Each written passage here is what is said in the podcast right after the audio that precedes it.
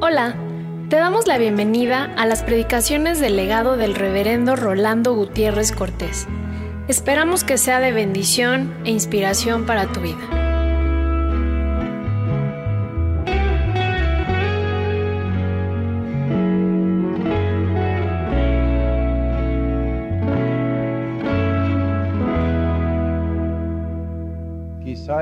Título de lo que vamos a estar viendo durante estos días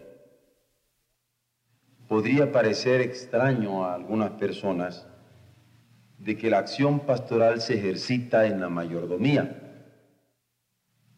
Pero yo quisiera dejar desde este domingo muy claramente establecido un elemento que ya en algunas ocasiones hemos dado desde este púlpito.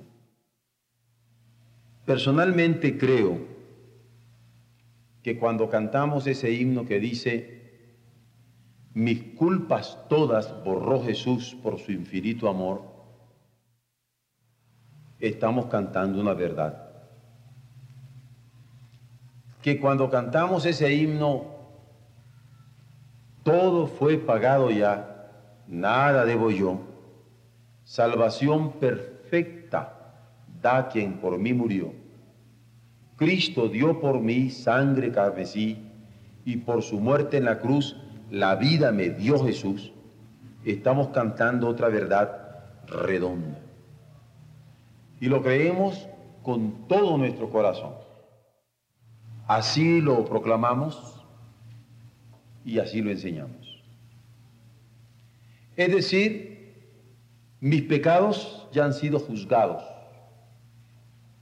mis pecados ya han sido pagados, mis pecados ya han sido perdonados en la cruz del Calvario. Y por la fe, gloria sea al Señor, Él me ha permitido asumir esa muerte que pagó Jesús por causa de mis pecados. Él murió por mí, Él pagó por mí, Él sufrió por mí. Él asumió lo mío. Yo no tengo que responder a eso. Pero, y este pero es muy importante, yo tengo que responder por cada encomienda que el Señor me ha dado. Yo soy mayordomo desde la vida que Él me da, los días, los meses, los años, que Él me da, las oportunidades, las posibilidades, los dones, los talentos, porque son suyos. Lo que soy y lo que tengo me han venido de su mano. Y de eso tengo que rendir cuentas. Y me va a llamar justamente con esta palabra de acuerdo a la Biblia da cuenta de tu mayordomía.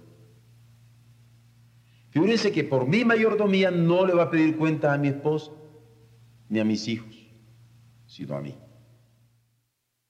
No le va a pedir cuentas a mis pastores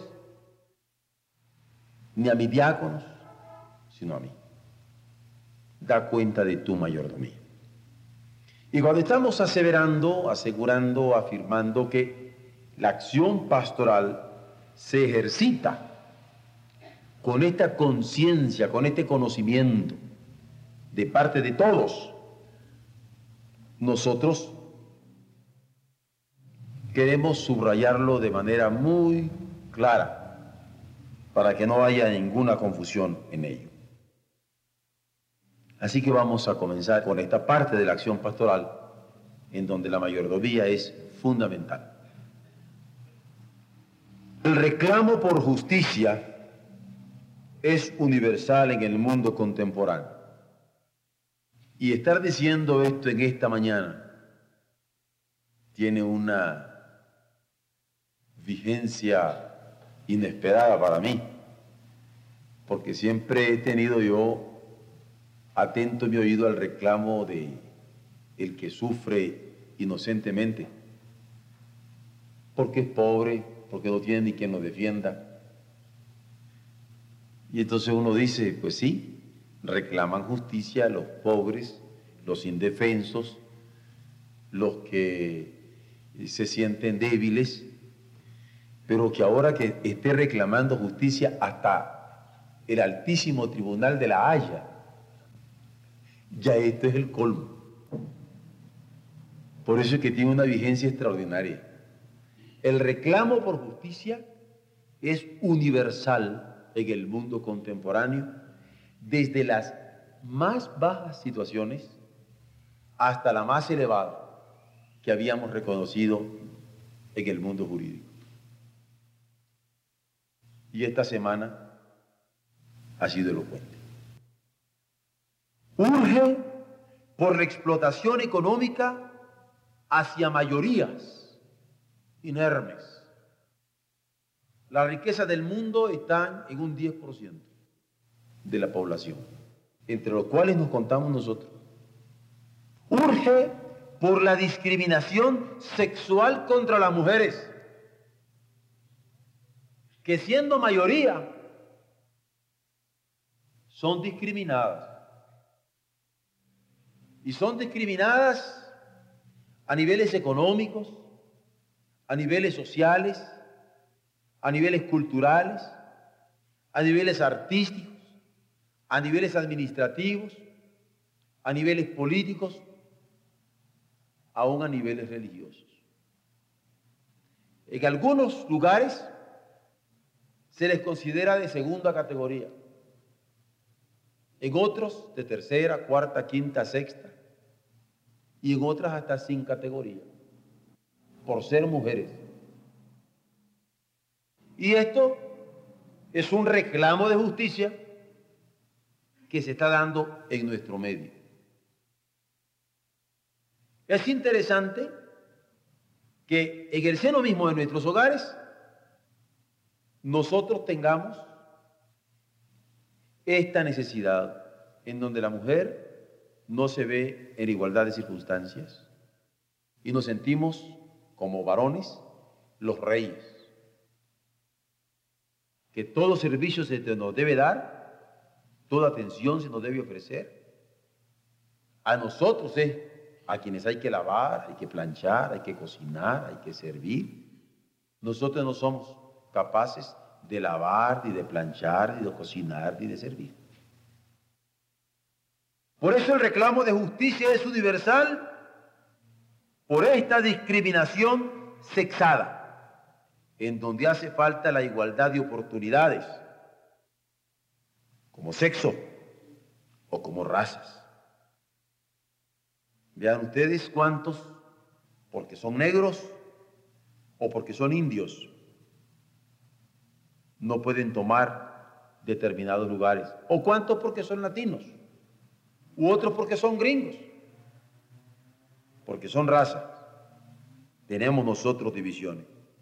A mí me ha sorprendido acá, donde, han habido puestos extraordinarios para norteamericanos, pero no se les puede dar porque son norteamericanos sufren discriminación. U otros porque son indios, sufren discriminación. Tiene el mismo nombre.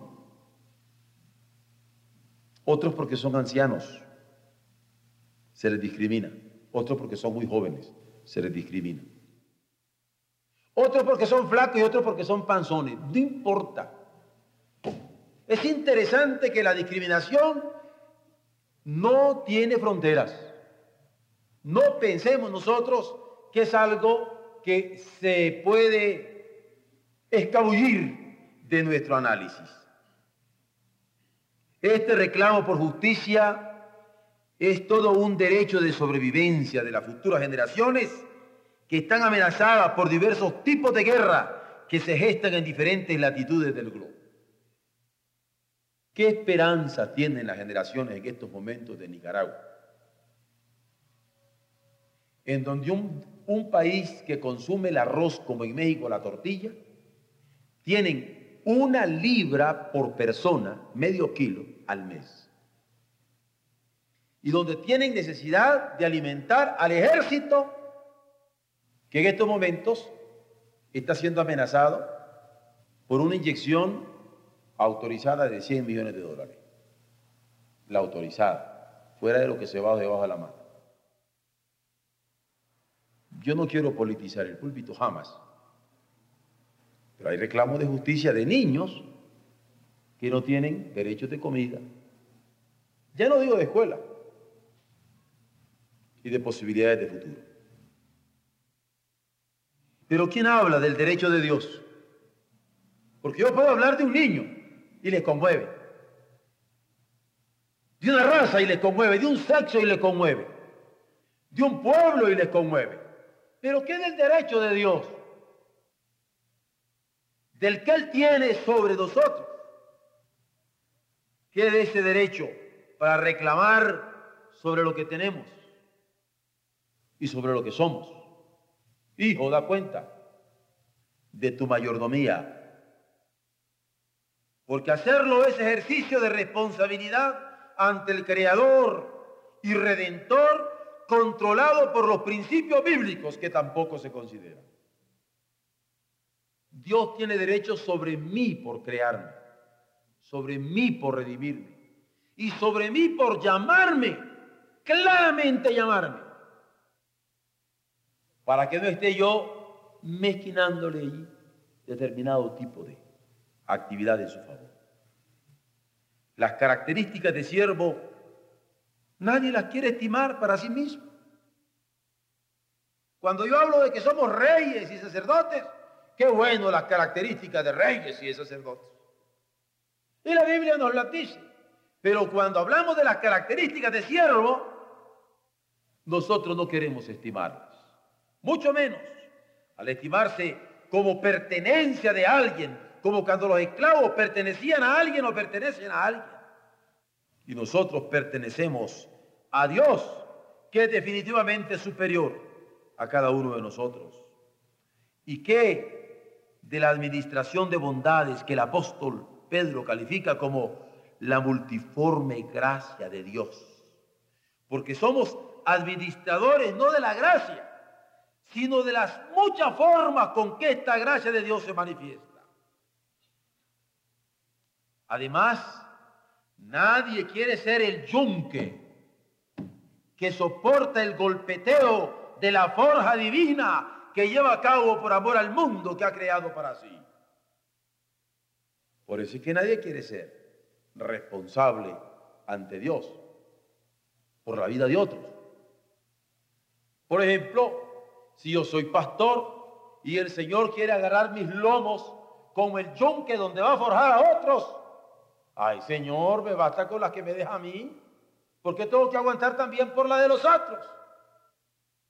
Si yo soy papá y tengo que soportar por la forja que va a querer hacer sobre mis hijos, pero Señor, ya me basta con la mía. Si soy maestro y tengo que soportar sobre la forja que quiere hacer sobre un discípulo. Señor, ya yo le di por terminado este asunto con él porque tengo que soportar. Si soy jefe de un Estado, que gran responsabilidad ante Dios, o tengo determinado tipo de responsabilidad pública, ¿por qué tengo que aguantar yo por un pueblo? Sin embargo, cuando el Señor nos toma por yunques, debemos de darnos cuenta que vamos a aguantar. Cuando somos profesionales y tenemos un dolor de cabeza y somos médicos y alguien nos llama y tenemos el dolor de cabeza y tenemos que atenderlo, Señor, ya no aguanta el dolor de cabeza y tú quieres que me levante y que vaya a atender este enfermo. Estos son los yunques. Y pocas veces esa figura se usa. Pero el Señor, de una u otra forma, puede estarnos utilizando para forjarnos y para forjar a otros. Y nosotros decimos, no, ya no es lo duro, sino lo tupido. Pues cuando somos director de coro, aquí hay varios No es fácil dirigir un coro. Dificilísimo. Si los músicos son delicados, ¿eh? los que son medios músicos son peores. Porque no quieren ensayar lo suficiente. Entonces el pobre director de coro tiene que estarla haciendo de yunque. Señor, si ya me basta con lo que a mí me toca. ¿Por qué tengo que estar aguantando por todo esto sin vergüenza? Hermanos, el Señor nos ha dado dones, talentos, ministerios, encomiendas por las que vamos a tener que dar cuenta. Figúrense ustedes. Ah, pero no queremos que el Señor nos llame a cuenta por servidores, por esclavos, o como estoy usando esta expresión, con todo cálculo, esperando compartirles la carga de la escritura, como yunques. Porque tanto lo de siervo como lo de administrador o como yunque son elementos que se ejercitan en esta acción pastoral de la mayordomía. Todos los que tenemos algunos años de responsabilidades, debemos darnos cuenta de ello. Hay que orar porque la voluntad de Dios se asuma con gozo en cada corazón nuestro. Hay que orar porque la respuesta de cada uno sea signo de obediencia en que el señorío de Dios sea manifestado. Hay que orar porque como siervos y administradores suyos seamos hallados fieles. Hay que orar. Y no es fácil. Miren ustedes que este sermón que Dios, me, Dios nos está permitiendo compartir a esta hora, el miércoles ya estaba en manos de nuestra hermana Olga Ruth. Y es más, yo tenía como sermón del miércoles en la noche escrito el servir al Señor con alegría. Y yo había preparado mi corazón para servir al Señor con alegría y comunicar el servicio lleno de alegría a mi iglesia del miércoles por la noche. Comienzo desde las 11 de la mañana, 11 a 11 y media, 11 y media, 12, 12 a 12 y media, 12 y media, 1, 1, 1 y media, 1 y media, 2, sin respirar. Y de repente el hermano Lee fue llamado al hospital a terapia intensiva. ¿Qué pasó? Que si es derrame cerebral, que si era un infarto, que se le habían paralizado las piernas, que no podía hacer esto, que no podía hacer el otro, y yo oyendo a los hermanos. Y el peor de todas las noticias me vino a la hora que estaba yo aconsejando a una pareja que estaba chulamente feliz porque se va a casar.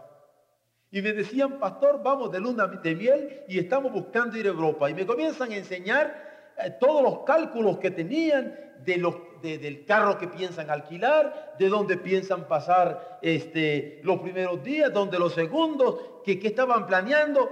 Y yo, Señor, tenía que servir con alegría a una pareja de enamorados y yo encima sin saber qué se estaba haciendo, que se habían logrado agarrar la ambulancia, que se lo habían llevado, que se había logrado eh, conectar al, médico que necesitábamos, etc. Pero así, hermano. A la hora que llegaron las 5 de la tarde para ir con el discipulado, estaba yo agotado, físicamente agotado.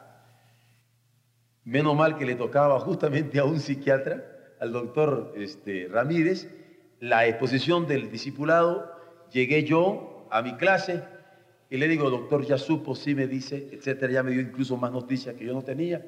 Le digo, quiero que me excuse, quiero meterme solo. Necesito para poder predicar en la noche. Entonces llamo a nuestra hermana Olga Ruth, le digo, Olga Ruth, la llamo, me dice, diga, pastor, yo le digo, déjeme llorar. Déjeme orar. ¿Qué les estoy diciendo? El Señor nos llama a servir con alegría. ¿Por qué tenía que aguarles la luna y mirar a los muchachos yo? ¿Por qué la, la fiesta de sus corazones? ¿Por qué la angustia del pastor en un momento dado tiene que reflejarse en otros? O la de padre, o la de abuelo, o la de tío, o la de hijo, o la de cuñado, o la de hermano, o la de novio, o la de novia, no. Cuando el Señor a nosotros nos tiene como soportes, como ayudas, tenemos que estar alertas a que Él nos use. Él tiene derecho a llamarnos a cuentas. Hijo, da cuenta de tu mayordomía. ¿Qué hiciste ahora para darle el mensaje que puse en tu corazón para mi iglesia? Esa es cuenta que yo tengo que rendir, que cada uno tenemos que rendir. El ejemplo que en estos momentos estamos estructurando para nuestros hijos. Tenemos que orar porque esta voluntad del Señor la podemos asumir con gozo en cada ocasión en nuestro corazón. Orar porque nuestra respuesta sea digna de gente obediente al señorío de Dios. Y orar porque como siervos y administradores suyos seamos hallados fieles. Que hayamos cumplido a cabalidad lo que el Señor nos ha dado. La entrega de primicias, la entrega de diezmos, la entrega de ofrendas no son más que fidelidad en la que se muestra la alegría de cada corazón. Pero esa fidelidad alegre no puede sustituirla ninguna cantidad. Reconozcámoslo como dueño y Señor de todo, como dice el Salmo 24. De Jehová es la tierra y su plenitud, del mundo y todo lo que la hinche. Alcemos nuestras voces en salmos. Alcemos nuestras voces en himnos.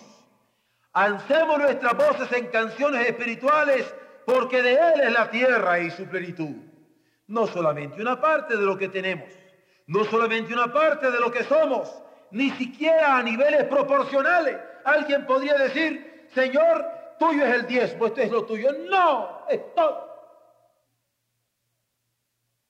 No se trata de una parte ni de una proporción, sino absolutamente todo. Ello nos hará entender que no basta apartarle algo de nuestras pertenencias o la proporción que Él demanda como disciplina en cada diezmo, porque como dueño y Señor no somos nuestros como personas, no somos nuestros como familias, no somos nuestros como pueblos si alguno ha pensado que se pertenece a sí mismo y dice, mi vida y muy mi vida, está equivocado, es del Señor. Mi familia, muy mi familia, está equivocado, es del Señor. ¿O acaso algún pastor por ahí diga, mi iglesia y muy mi iglesia está equivocado, es del Señor? Y el pueblo de Dios es eso, de Él, no suyo. Esto hemos de entender. Pueblo suyo somos y ovejas de su prado. Así es que nos administramos al reconocernos suyos por creación, suyos por redención, suyos. Bendito sea su nombre. Así nos ocupamos por presentar nuestros cuerpos en sacrificio vivo, santo, agradable y perfecto en beneficio de sus propósitos redentores en el mundo, para cumplir nuestra tarea misionera con fervientes corazones, siendo obreros fieles de su viña. La dimensión pastoral de Pablo hacia su amado Timoteo, la cartita que le escribe con todo su corazón, para que aprendiera a ser buen pastor, suena con elocuencia cuando concluye, concluye su primera carta diciendo lo siguiente.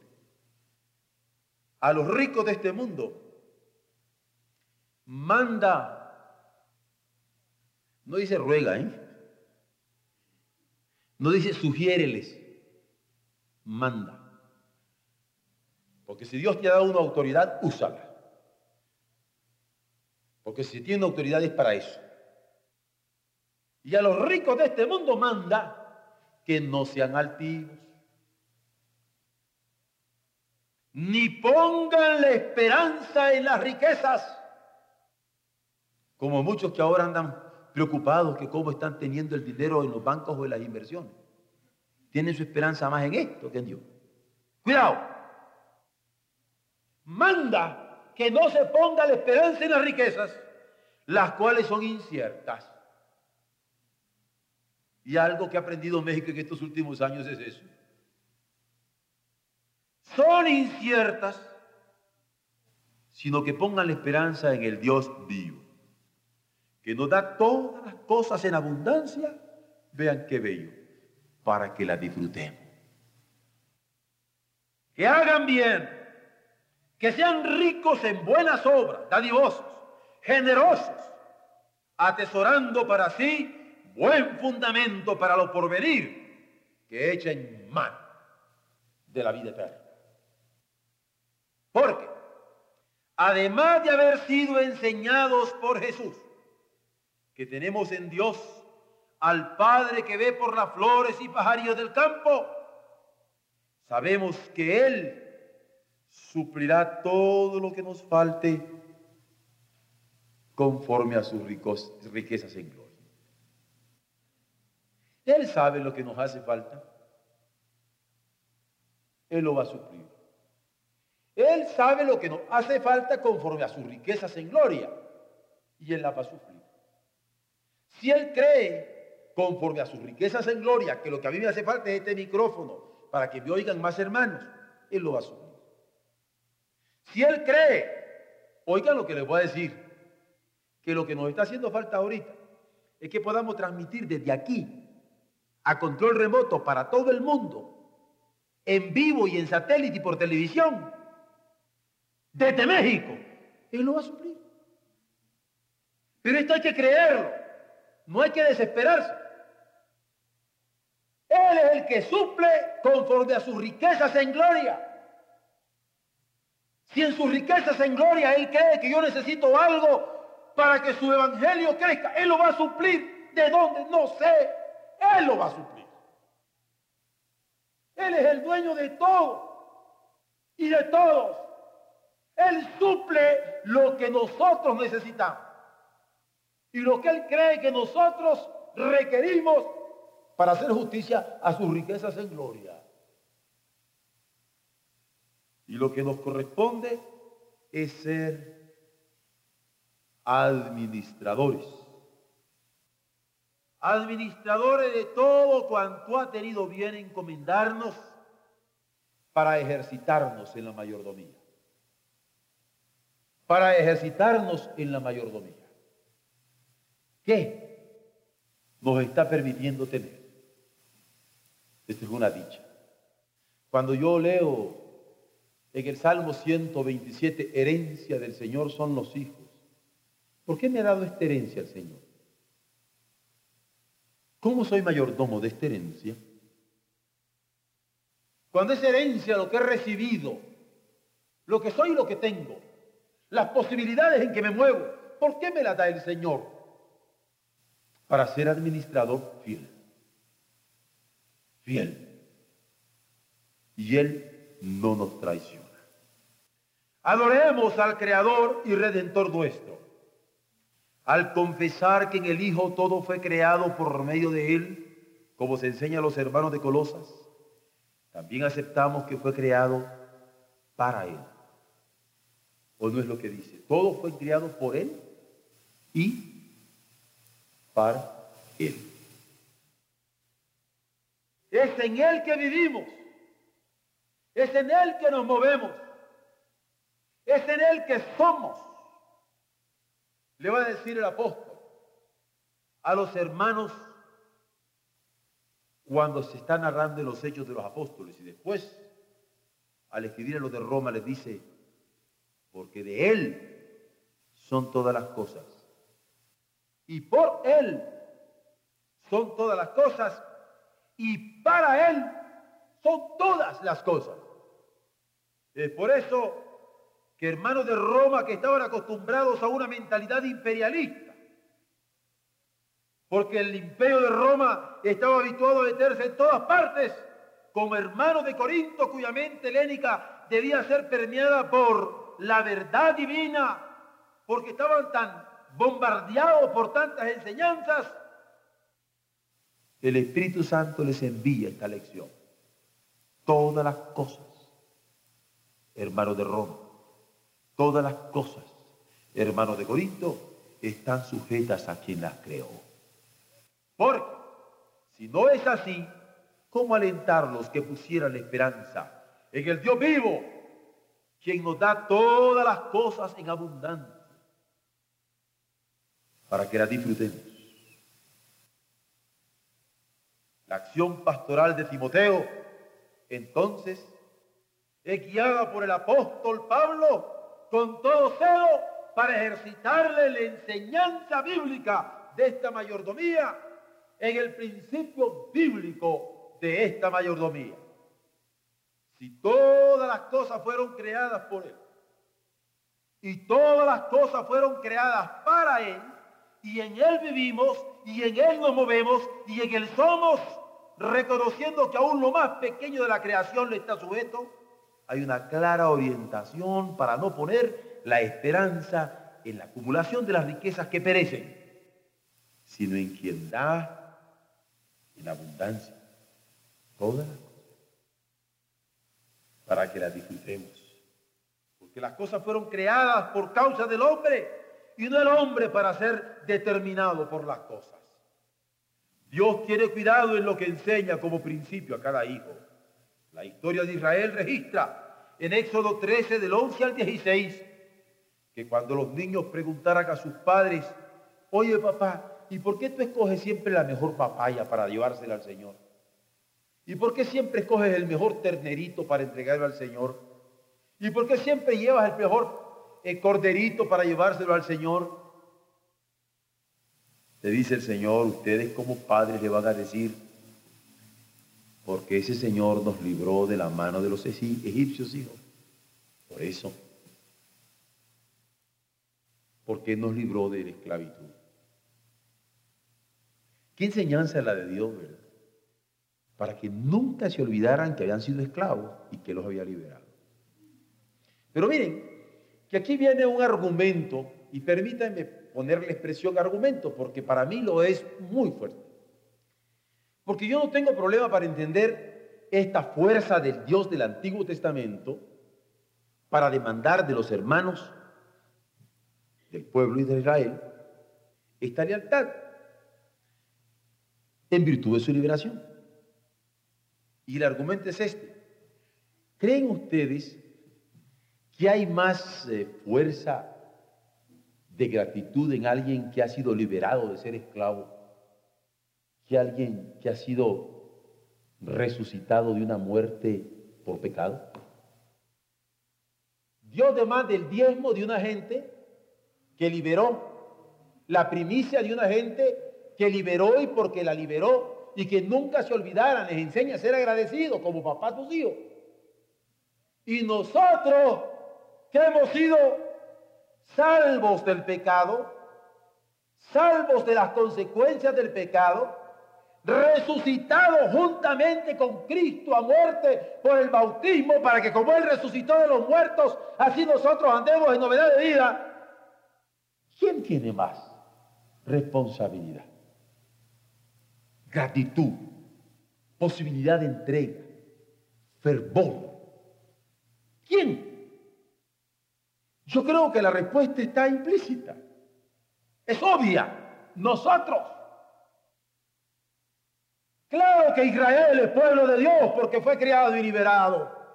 Pero nosotros somos pueblo porque fuimos creados, liberados y resucitados juntamente con Cristo. Aleluya.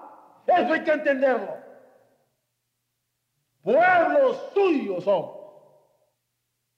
¿Cómo eludir por nuestra parte el decirle a nuestros hijos por qué la primicia, por qué el diezmo, por qué la ofrenda, por qué la entrega, luego de haber sido liberados de la muerte? Ya no digamos de una esclavitud socioeconómica. Estamos llamados a adorar al Creador. Estamos llamados a adorar al Redentor nuestro en ejercicio de mayordomía como siervos, como administradores, como barro dúctil entre sus manos, porque anhelamos ser hallados fieles. ven cómo la acción pastoral tiene que ejercitarse en la mayordomía. Somos responsables. Somos mayordomos. Hemos de alabarle con una buena administración. A los judíos les dicen judíos por ahorrativos. Bueno, todos saben eso. Porque el Señor les enseñó a, administrar su dinero de, la primicia, desde el diezmo, desde toda la educación que reciben en el hogar. Proverbios 31, no se asusten, es escrito por una mamá, es escrito por una mujer que le está enseñando a su hijito, le dice, mira, mijo, yo te quiero decir que no te vayas con la finta. No dice eso el proverbio. ¿Ah? Hermosa es la gracia, pero es vana la hermosura. ¿Ah? Tú búscate una mujer hacendosa, madrugadora, no dormilona, que sepa tejerle las cosas a sus niños, que sepa ser ahorrativa, que vista por los pobres, pero sobre todas las cosas, ¿ah? que tema al Señor. Que tema al Señor. Porque si tú has sido llamado por rey, y el consejo es de una madre de rey, un rey debe buscarse una buena reina mía. Y la buena reina no es la que tiene buena servidumbre, sino la que se sabe valer por sí misma. Y ver no solamente por ti, por mi nietecito, sino por el pueblo. Y sobre todo, que tema al Señor. Lean Proverbios 31 y van a ver. ¿Ah? Una cartita de mamá. ¿Ah? Cartita de mamá y buena mamá judía. Bueno, pero lo que les estaba diciendo es que los judíos ¿eh? son reconocidos porque los hermanos son muy ahorrativos, expertos en inversiones y cosas colectivas. Bueno, pues entre los cristianos no se vale el despilfarro.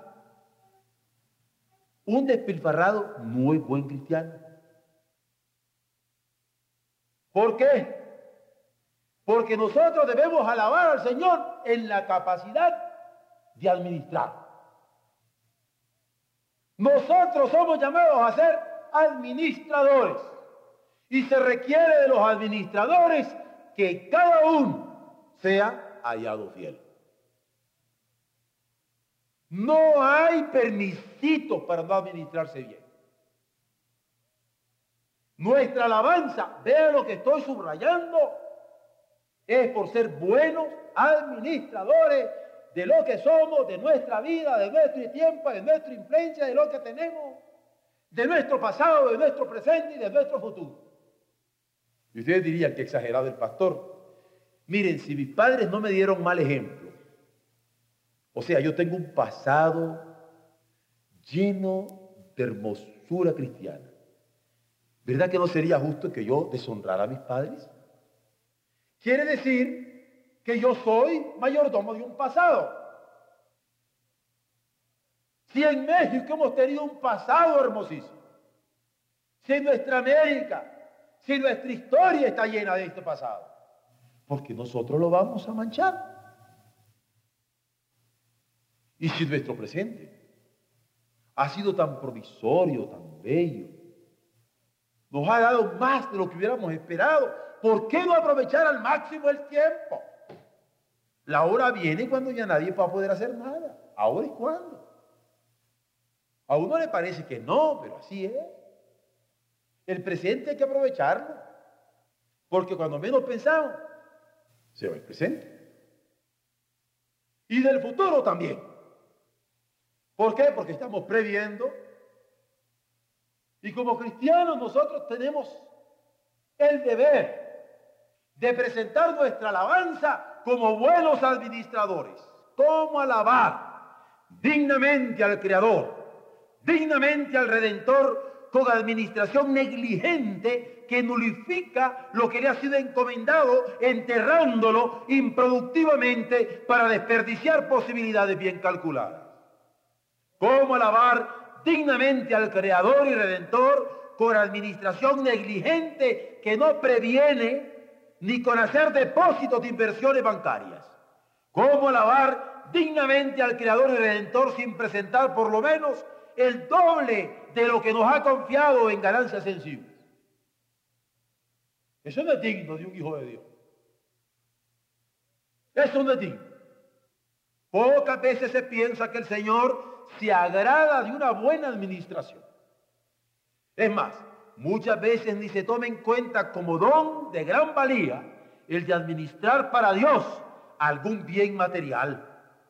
Sin embargo, los principios bíblicos relacionados con la mayordomía de los bienes materiales son expuestos por Jesús como responsables por su custodia. Por eso nos estamos ocupando sobre el cuidado que hemos de ejercer sobre la mayordomía. Ese cuidado que debe ser esmerado, responsable, fraternal, preventivo, pastoral. Hay que leer en voz alta esas parábolas que hemos leído ahora, de Lucas 19, del 11 al 27. Y vean ustedes cómo aquí hay incluso de parte de Dios herencia de autoridad. Si usted fue administrador, hasta autoridades del Señor. Véanlo y leámoslo tal como lo recomendamos, porque Jesús dice, oyendo ellos estas cosas, prosiguió Jesús y dijo una parábola, por cuanto estaba cerca de Jerusalén, y ellos pensaban que el reino de Dios se manifestaría inmediatamente. Y dice Lucas 19, 12, dijo pues, un hombre noble se fue a un país lejano para recibir un reino y volver. Y llamando a diez siervos suyos, le dio diez minas. Y le dijo, negociad. Entre tanto ven, negociad. Pero sus conciudadanos le aborrecían. Porque cuando alguien tiene, es aborrecido. Y le enviaron una embajada y dijeron, no queremos que tú reines sobre nosotros. Y aconteció que vuelto él, se encontró con este cobarde que se corrió ante los rechazos de los otros. Vuelto él, después de recibir el reino, mandó llamar ante él a aquellos siervos a los cuales había dado el dinero para saber lo que habían negociado. Cada uno. Y vino el primero diciendo, Señor, tu mina ha ganado diez minas. Él le dijo, está bien, bien servo, por cuanto en lo poco has sido fiel, tendrás autoridad sobre diez ciudades. No se pone autoridad sobre diez ciudades que no saben de administrar cinco minas. Es, es lógica y bíblica y de Jesús. Él le dijo, está bien, buen siervo. Vino otro diciendo, Señor, tu mina ha producido cinco minas. Y también a este dijo, tú también sé sobre cinco ciudades. Y vino otro diciendo, Señor, aquí está tu mina, la cual he tenido guardada.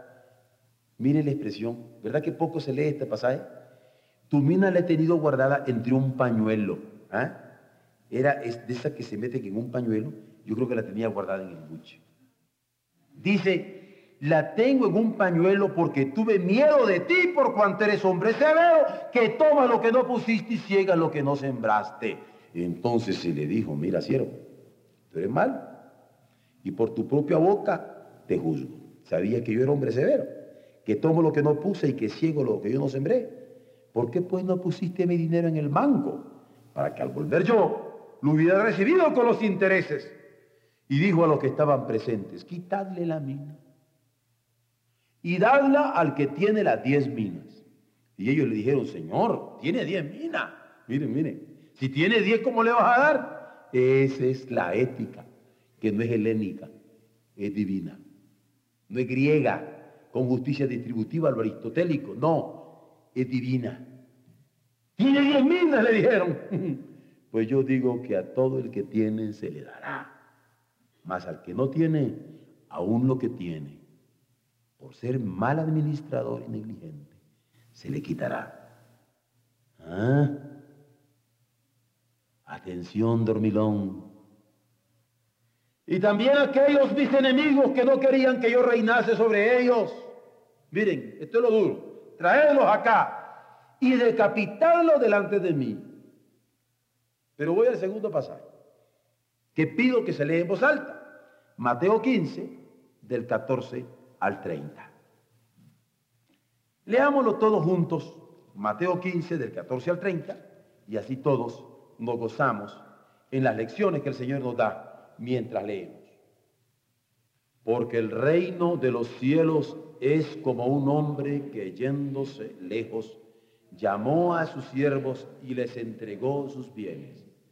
A uno dio cinco talentos y a otro dos y a otro uno, a cada uno conforme a su capacidad. Y luego se fue lejos.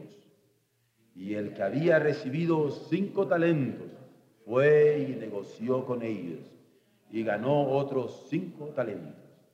Asimismo, el que había recibido dos, ganó también otros dos. Pero el que había recibido uno fue y cavó en la tierra y escondió el dinero de su señor. Después de mucho tiempo vino el señor de aquellos siervos y arregló cuentas con ellos. Y llegando el que había recibido cinco talentos, trajo otros cinco talentos, diciendo, Señor, cinco talentos me entregaste, aquí tienes, he ganado otros cinco talentos sobre ellos.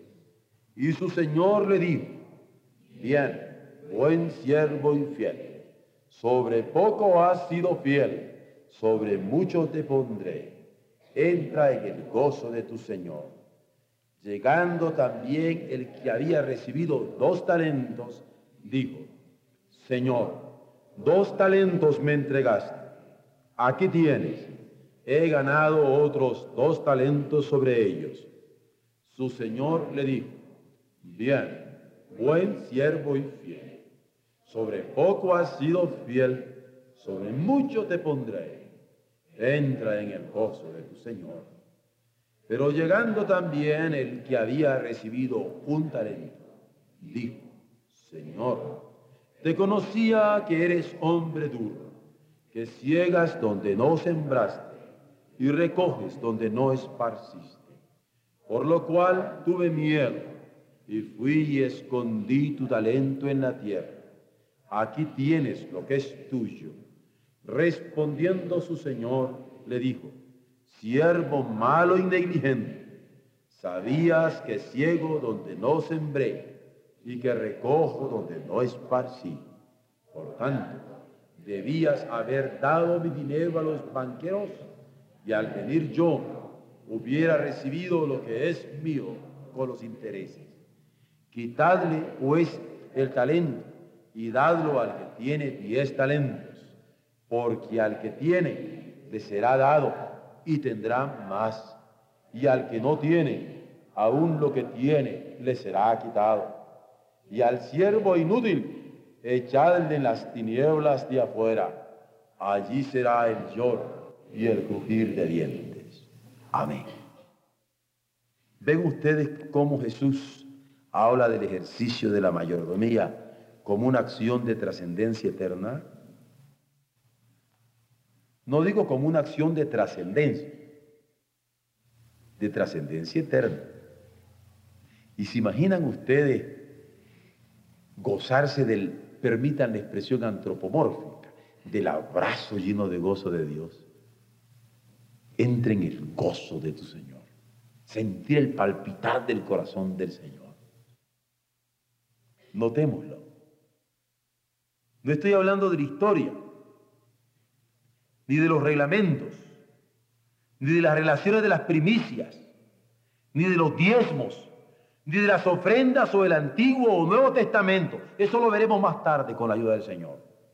Simplemente quiero que estimemos las implicaciones eternas de la responsabilidad, las implicaciones eternas de los encargos que hemos recibido de Dios y el cómo ejercemos estos como fieles mayordomos, para que más que pensar en proporciones de cantidad, tomemos conciencia del derecho de Dios ese derecho que Él tiene sobre nosotros.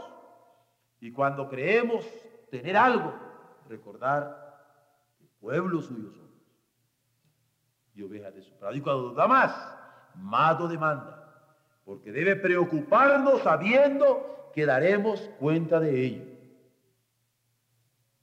Daremos cuenta de ello. Yo recibí esta clase de niños con cinco, ¿con cuánto lo voy a volver al final del año? Si yo recibí esta unión de jóvenes con 100, ¿con cuánto lo voy a? Lo voy a volver al final del año. Si yo lo recibí sin bautizarse, ¿con cuántos bautizados? Si sin orar, ¿con cuántos que cultiven su vida de piedad? Si yo recibí esta cantidad y esta calidad, ¿cuál será el ejercicio de mi mayordomía? Si yo recibí cantando en un culto, ¿en cuántos cultos estarán cantando después? Si yo lo recibí ganando un alma, ¿con cuántos ganadores de almas entregaré después al Señor? Somos mayordomos, pero al que tiene y al doble se le da más al que no, hasta lo que tiene, se le quita. Alguna vez se los he comentado que mi oración preferida por orar ha sido, Señor, permite que tu Espíritu Santo mantenga lleno el corazón de esta iglesia. Y no nos quite los privilegios que nos ha dado hasta ahora por negligentes.